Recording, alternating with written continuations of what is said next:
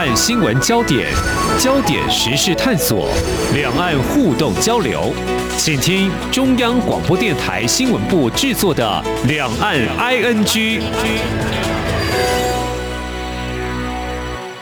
这里是中央广播电台台湾之音，我是黄丽杰，欢迎听众朋友收听两岸 ING。我想已经是秋天的尾巴了，严格来说是入冬了啊。如果按照这个节令来看的话，其实呢，食物会告诉我们这个季节啊。这个假日，我上传统市场看到。有一位年轻的小贩在卖这个莲藕哦，生意非常的好哦。呃，我想是刚采下的吧，因为老板还帮他们洗掉这个泥土。因为我自己是没有煮过莲藕啦，所以就不敢尝试买来自己煮哦。但是我会特别驻足，原因就在。六月七号的时候，我的 LINE 呢有个广播前辈转发一支影片，文字就写着振奋人心的好消息：家女毕业生民雄的女儿赖丽君导演的《老鹰之手》荣获今年坎城世界影展三大奖，就最佳导演、最佳纪录片，还有最佳摄影。这将故乡的人与事传播到世界，名扬国际。那么我就赶紧欣赏完短短只有六分三十三秒的前导预告片之后，我就回了我这个前辈，就说：因为我家里是种田的，爸妈都务农，看了真的很有感觉哦。我这个前辈又回了我：平常吃的莲子啊、莲藕是藕农变形的食指跟烈日下的皮肤灼伤换来的，让人震撼难过。他说下次买莲藕的时候啊，他会用感恩的心去购买，也不再挑剔了。我想谈到这个作品得奖哦，代表通过评审的专业肯定。不过这些标准评定之外呢，镜头下的这些人说的一些话，还有连接这块土地有哪些想要传达的？我们在今天很高兴，很难得能够邀请到赖丽君导演来跟我们聊聊。非常欢迎赖导，您好。呃，主持人好，呃，各位听众朋友，大家好，我是丽君。嗯，赖导哦，嗯，这部片呢在十月份上映了哈。其实六月份的时候，我看到了这支影片，我以为近期就要上映的，但是还要等一段时间啊。我想呢，拍一部片，疫情的关系，疫情的关系，哦，所以很多事情都被疫情影响，要延后上映了，对。啊、哦，我那个时候准备想说，什么时候可以去看啊？结果要等到十月份之后啊。哦，我想等待应该是值得的哦。谈到这个莲藕啊，因为我们有不少的中国大大陆的听友，其实中国大陆江苏也有种这个莲藕啦。当然，我们今天介绍《老鹰之手》哦，这个场景拍摄是在您的家乡，听说在民雄有一个牛斗山呐、啊。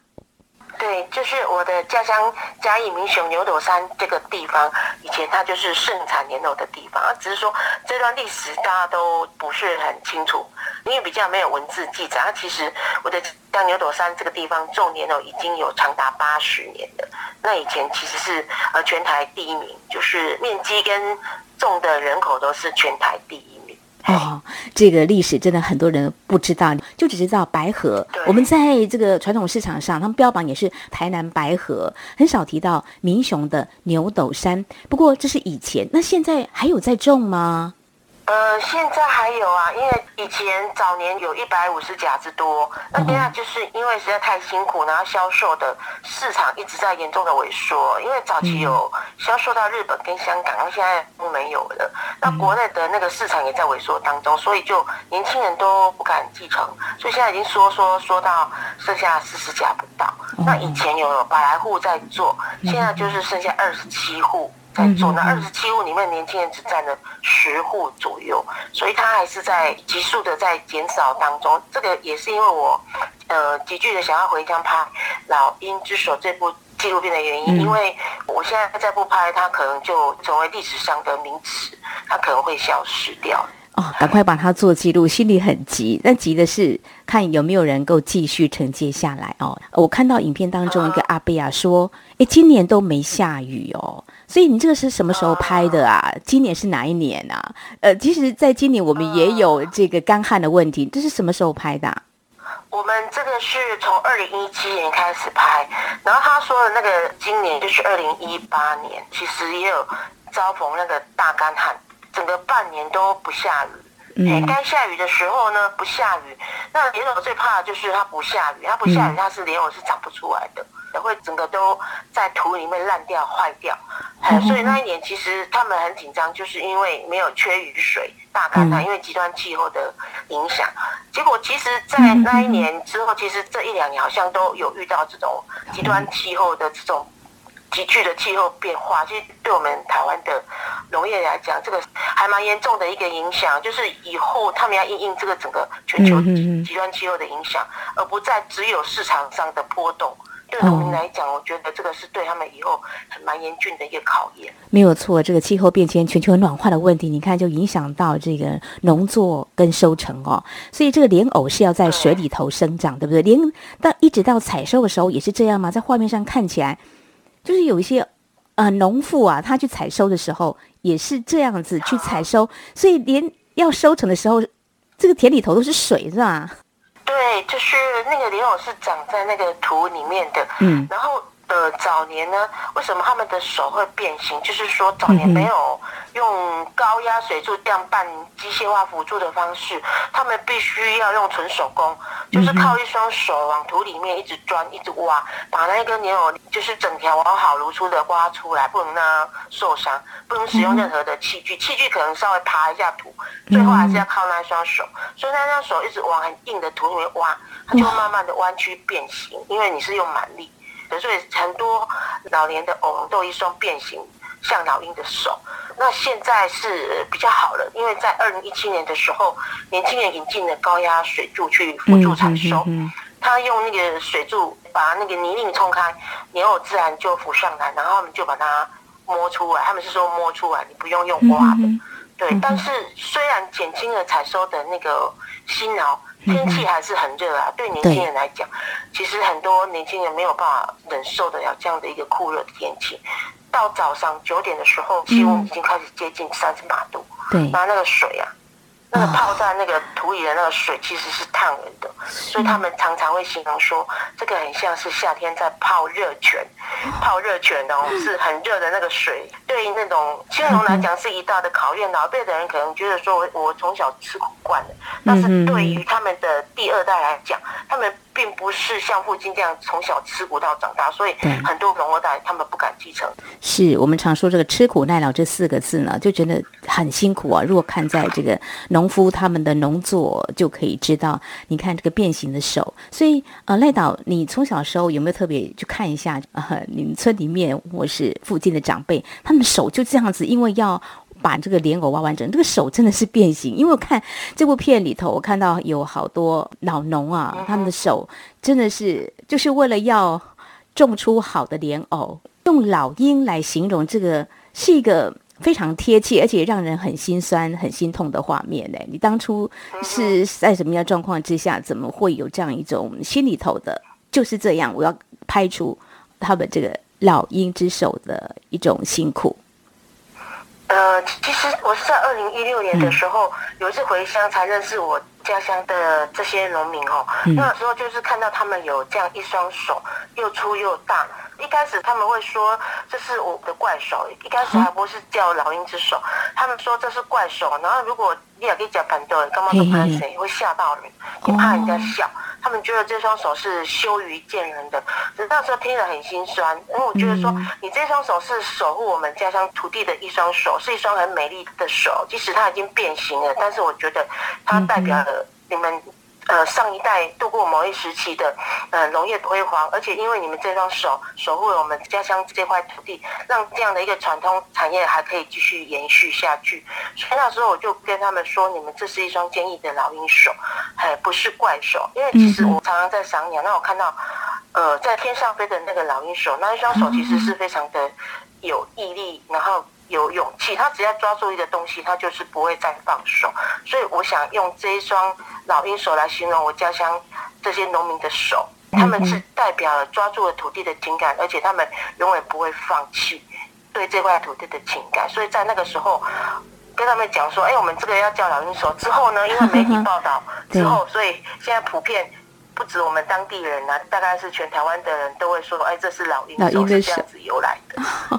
哦，我觉得我们的农夫们，他们真的也很认命哦，然后他们也也与他们自己苦都往这个肚子里吞的一个很韧性很够的。好，所以从拍老鹰的手，要找出这些人来告诉外界的人，在牛斗山有这个莲藕的种植，但是呢，采收还有整个。生长期蛮久的一个时间，怎么样来把这样一个农作呢？嗯，让它有好的收成。所以你刚刚提到说，像夏天的时候去采收，所以莲藕大概生长期有多久啊？什么时候采收啊？嗯，其实莲藕的采收在我们牛斗山就是一年一次，但是它一年是播种两次，嗯、冬天的时候播种，还有春天的时候播种，但是它只有在夏季的时候采收，大概五月中旬到九月底是我们牛斗山的那个莲藕采收。所以，呃，非常辛苦。你要播种两次，那只能收一次。那如果那一次遇到了天灾，譬如说干旱，或是暴雨，或是台风，或是市场的价格不稳定崩盘，它整个就是血本无归，因为它只收一次，它只有一次的机会。但是他劳动大半年，然后等待这一次的收成，我觉得那是一个很大的一个赌注。所以其实这是蛮辛苦的一个行业，然后风险其实是蛮高的一个，嗯，台湾的传统的农业，我觉得，嗯，所以它能够维持下来，确实是不容易的。那我觉得有看到最近这十年来有一些不是农民第二代的青年，他们转行来种莲哦，这是让我。非常感动，所以我们在这部《老鹰之手》纪录片中也有大量的记录到这些不是农民第二代，他们是我们在我们家乡的一些比较贫苦出身的青年，但是他们愿意去扛下这个传统产业，甚至就是把它延续下去。所以在我们这部纪录片当中，也有拍到很多呃青农的一些生命的故事的呈现。好，刚刚先提到这个老农要找他们拍的时候啊，他们有什么样的反应？应该很腼腆吧？的反应如何？嗯，他们其实一开始不会愿意让我拍，甚至会觉得说，我我是不是国税局要去查税呢？因为就是问东问西，然后问到一些敏感的收成的问题的时候，他们会比较紧张，都会觉得说，他们看到我，我其实不是看到乡亲。他们比较觉得我是外地来的，所以我觉得我那段期刚开始回乡，我是觉得我变成了家乡的陌生人，我不是在属于当地的人，所以其实这段期间其实用了很长的时间去跟他们重新建立情感的连接，然后重新找回以前我在这块土地的情感。嗯，所以其实我觉得拍纪录片，你要投资就是时间，用时间去换到镜头。即使是一秒的镜头，可能你你是用了大半年的时间，你去换来的。所以我觉得纪录片无比珍贵，就是在这里。我们不会去想那个投资报酬，我们想的就是说，要把那个最真实的、最感动的那一秒，即使是只有一秒，我们愿意用半年的生命去蹲点，然后拍到那个最真实的一个情感的呈现。这种要拉近距离，像你原本是在这块土地，但是已经北漂。多年了哈，再回去的时候，当然有一些共同话题。不过聊起来，毕竟跟之前或当下的工作，呃，还是有一些。距离的，刚刚你提到说你们是国税局的吗？我听了就觉得有点心酸哦。所以他们对于所谓外来的啊这些朋友啊一些人，他们是很有戒心，他们就很单纯的在做好他们的一个工作，所以大概要长期的蹲点，跟他们有比较好的互动，当然就是所谓的打开心房，所以他们就让你们拍。我看这个画面啊，有白天有黑夜，他们有在黑夜采收吗？也有像这样画面，你们都有拍到哎。对，因为就是白天很热，那有些人其实是受不了那个白天的那个酷热，所以呃，竟然他们会想到说用半夜两点去采收，这个是蛮不可思议的。因为台湾很少农作会利用半夜去田里工作，因为半夜那个田是黑压压的一片，是啊，黑压压的，根本没有什么路灯。然后他们就说半夜其实田里面会有蛇，哎，会有蛇出没，其实还蛮危险的。那我们那一次拍到的是呃一对六十五岁的那个老农夫妻，他们去采收，看着蛮心酸的，因为嗯年白发苍苍，年纪那么大了，然后带着一盏小小的头灯，嗯、然后好像一只小小的萤火虫，在那个黑压压的田里面，这样子就是慢慢的钻动它的身体。那个其实去凝视他们的身影的时候，心里都非常的舍不得，就是说他们要用生命去拼搏，然后换取一些足以温饱三餐的这样的一个工资，我觉得看得蛮心疼的。那虽然那次我们是拍的蛮辛苦，因为常常不小心就在那个黑压压的田里滑倒跌倒。嗯、那也怕被蛇咬伤，但但是我觉得说，我们就这段期间这样子辛苦了一两日，可是他们是数十年，呃，而且年纪都很大了，嗯，年纪都非常大了，都是可以，甚至可以到我们阿公阿妈的这个年纪，他们还愿意这样子去做这么辛苦的工作。可是老人家会觉得说，嗯，我不做了，可是后继无人呐、啊，我放弃了这块田就荒了，我们牛头山的这个莲藕就通通没有了，所以他们就是我能做，我尽量做。那我做做看看有没有等到有一天林清文会回来愿意接。嗯、那我觉得，因为他们的精神啊，他们的坚持，所以他们真的等到了，等到一些目前有一点点的北漂青年，他们可能在都市不如意，然后回到家乡，刚好有这样的产业，他们可以做。而且是这个产业是没有门槛呐、啊，他没有学历的门槛呐、啊，嗯，就是你没有读书，甚至国中没毕业，你都可以进来做，只要肯学、肯吃苦，你可以换得三餐温饱。所以最近这几年是蛮吸引一些青年愿意慢慢走进这个传统的产业。哇，这让我们的老农们比较可以欣慰，就是后继有人哦。不过体力跟毅力应该是门槛啊。好，真的太辛苦了，他无所畏惧哦，为的。所谓的未来，或说呃，可能是一些收入，总是要过日子哦。但是他看到，就说明明有这么好的条件，如果真的都荒废不做的话，也是可惜。这是在我们节目前半阶段，非常感谢赖丽君导演来跟我们谈谈这部纪录片《老鹰之手》，那么花了有三四年的时间。之所以要记录呢，就是因为觉得这个地方曾经有种莲藕，其实是非常兴盛的。但是现在呢，这个农户了不多了，还好，慢慢的有青农回来了。那这纪录片的拍摄也如同呢这些老农一样，也是有辛苦的一面。那么这些青农他们到底有什么样的心声，说的什么？稍后节目呢，我们再请赖导来跟我们聊聊。阳光就是阳光。成了我的翅膀，阳光就是阳光，人民自由飞翔。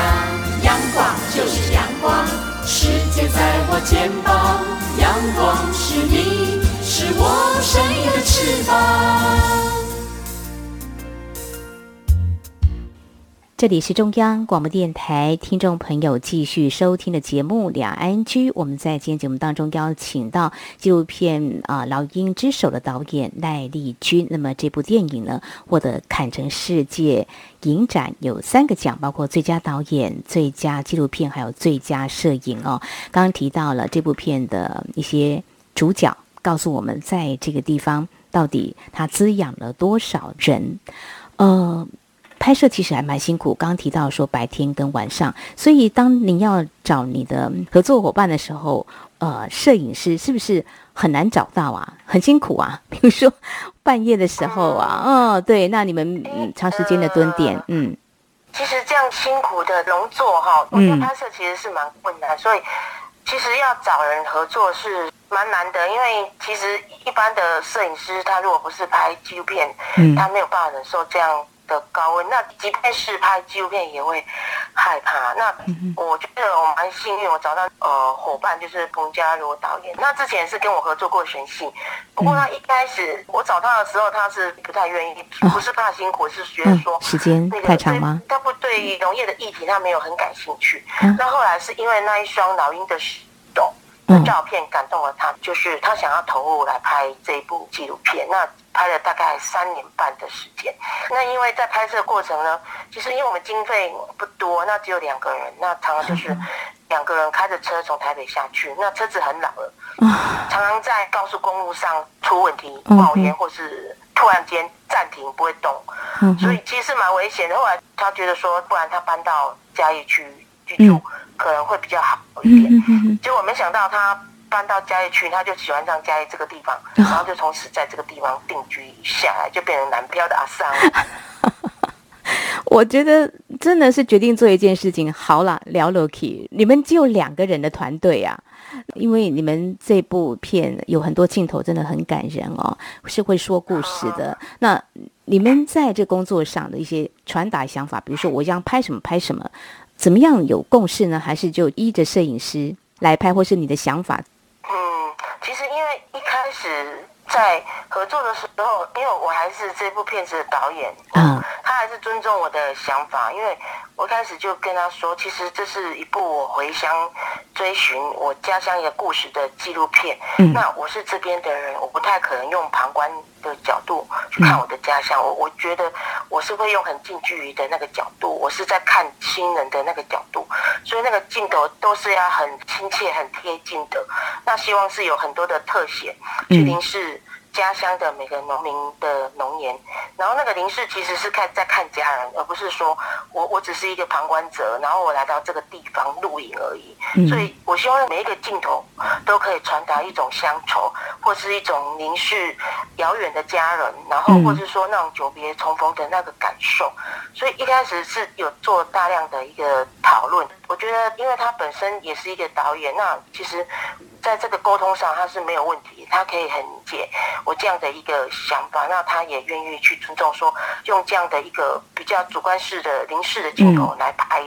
这一部《老鹰之手》，就是返乡第二部曲的纪录片。嗯哼，就镜头跟着你的思维走，是一种凝视的一个画面的哦。嗯，老农老实说了，他们有时候面对镜头会。不好意思哦，那你怎么样去让他们很自然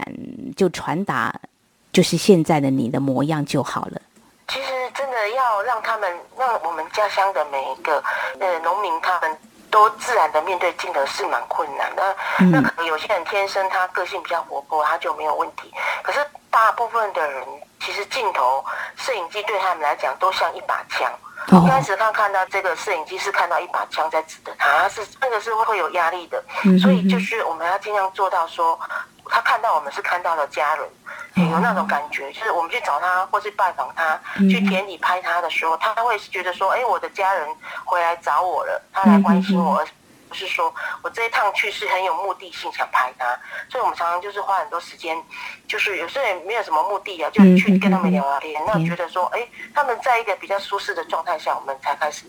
来做拍摄。那其实到后来，我们其实都蛮熟的，他们其实有时候都不觉得我们有在拍他们，所以一定把我们当空气，甚至有时候说，哇，你怎么还在这里？经过三小时，我也哦。他说，对，我一直拍，我一直有在拍。他说没感觉，他说没关系，那你们做你们的，我们做我们的。我们就是在一种比较很舒服的状态下，嗯、都彼此一起来完成这部纪录片。嗯哼，真的很自然，很不容易啊！就赖导会让人家觉得很亲切，就是你是我的家人一般。那刚刚提到那个青龙啊，我看到他是小有紧张啦，但是也是嗯，谈出他内心的话。这个要传达的又是什么？黄义豪这位青龙。呃，我觉得义豪他其实代表新二代目前的一个遭遇跟困境。那其实。从义豪身上，我看到有一些偏乡的新二代，就是说，呃，其实他们有一个共同背景，就是在十多岁的时候，父母亲可能就离婚了，大概都在十五岁的时候可能会辍学，可能连国中没毕业，然后就到外地去工作。我觉得易豪他比较幸运的，就是说他北漂之后呢，再回到家乡，他可以找到这样年老的一个传统产业，他可以。维持他的生计，可是不是每一个新二代的小孩子都这么幸运。也许他们不小心就会被一些帮派吸收，或是说他们可能会走到不一样更辛苦的路上面去。那一豪他回到家乡，刚好遇到了阿全，他的老板，他愿意去教他，然后愿意去帮助他，让他有一个安身立命的一个工作。我觉得对一豪来说，在这一点是还蛮幸运的。那我觉得从一豪身上，我也就有看到那种新二代的韧性，肯吃苦的精神。虽然他们我怎么讲，因为这个世界上总是没有公平的，面对很多的不公平，他们也会觉得说，为什么我生下来我会遭遇这样命运？他们其实是没有办法去接受，但是。他们在这种不接受的状态下，在那种内心受伤、支离破碎的状态下，他还愿意说没关系，我吃苦就好。我只要肯吃苦，我什么工作我都愿意做。我只要明天有一碗饭吃，怎么苦的我都做没有关系。他们就抱定这样的一个，其实蛮佩服他们，因为二十来岁说穿了，其实我儿子也跟他们年纪相差不相上下。可是我们家的小孩子快乐的去上学，可是这些小孩子，他们已经提早出社会工作，考不好都十年以上。可是他们内心有很多的不满，但是他们愿意慢慢的尝试去接受他这样的一个命运，而且他还愿意说：“我靠着我这双手。”我挣了一口饭吃，我觉得我这样我很知足，这样的一个比较朝向阳光的这种态度，是我蛮佩服的。因为其实说穿了，就是这样的小孩子比较像说，哇，他那是自己自生自灭，慢慢自己长大的。他从小到大，他有享受到什么样的爱，可能都没有。所以我觉得我们家乡的传产是给这些小孩子的礼物。嗯，哎，他不是夕阳产业，他是在帮助这些。可能家乡比较边缘的，或是说他被社会拒绝的青年，给他们一条活下去的生路，是一个温暖的怀抱。我觉得像易豪刚刚赖导所提到的，他没有误入歧途，但是他认真生活。其实，当我们在看一部纪录片的时候，有时候无声胜有声，但是有时候有声音。搭衬的话呢，其实是更感人的哦。那你找到的是林强，也是相当厉害的一位音乐人哦，好细腻。呃，对，当初要找配乐的时候呢，其实是彭教给他说，哎，也许我们可以找林强大哥看看。我就说，哇，林强大哥他可能很忙哦，那他可能是天降，嗯、我们可能没办法。最后我想说，我试试看，我鼓起勇气写信给林强大哥看看啊，没想到他看到我们的片花，他就说，那我们碰个面谈谈看，真的还碰面了，谈了三四个钟头，都是在聊那个创作。那我们有给他看我们初剪的一些毛片，